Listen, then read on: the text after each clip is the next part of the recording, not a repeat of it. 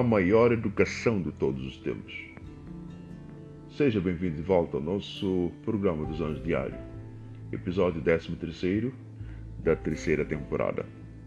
Essa é a temática que desde o primeiro episódio estamos uh, labutando para que possamos ver o diferencial entre a maior educação uh, de todo uh, o tempo da nossa peregrinação e a pseudo a que tem se idolatrado e clamado como a única e a absoluta, a insubstituível.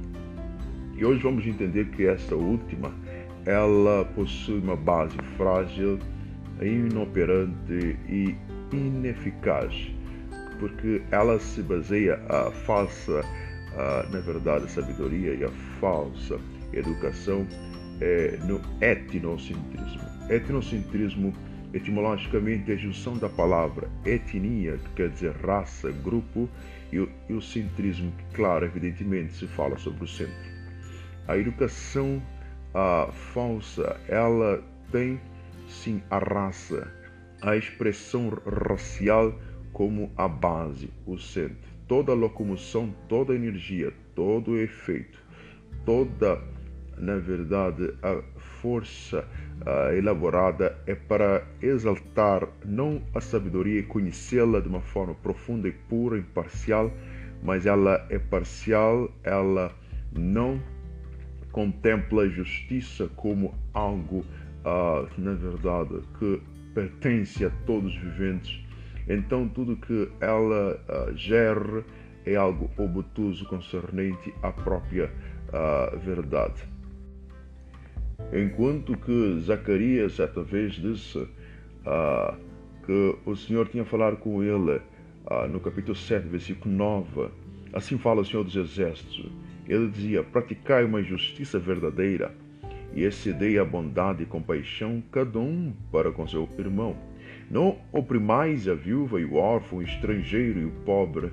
Não formeis nos vossos corações maus desígnios uns para com os outros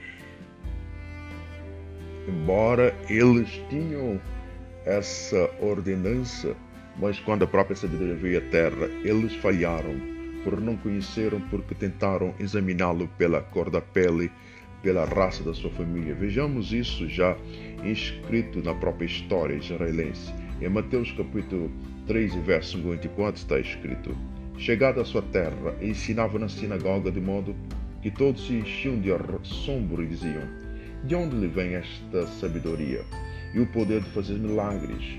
Não é ele o filho do carpinteiro? Não se chama sua mãe Maria, seus irmãos Tiago, José, Simão e Judas?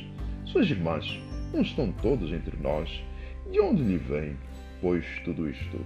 Vejamos que eles escandalizavam no próprio uh, o Senhor como a sabedoria, porque a instrução nazarena que a região de Nazaré e toda a Jerusalém, Israel como nação, foi instruída que aqueles homens, os uh, catedráticos, a própria instituição da educação, tinha esse grande, uh, na verdade, insígnia, é que eles possuíam a verdadeira sabedoria, que aquele que deve ser considerado como homem sábio e verídico, as suas palavras devem ser deleitáveis, aceitáveis, só quando estes vinham do mesmo ao lugar ou da mesma fonte.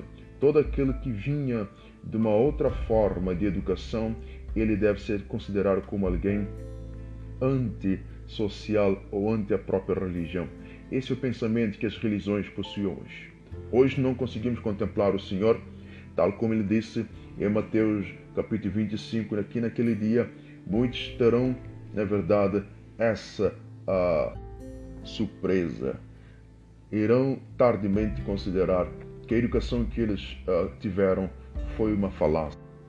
Porque eles dirão no verso 44 está escrito, por sua vez eles perguntarão, quando foi que te vimos com fome, com sede, ou peregrino, ou nu, ou doente, ou na prisão, e não te socorrermos?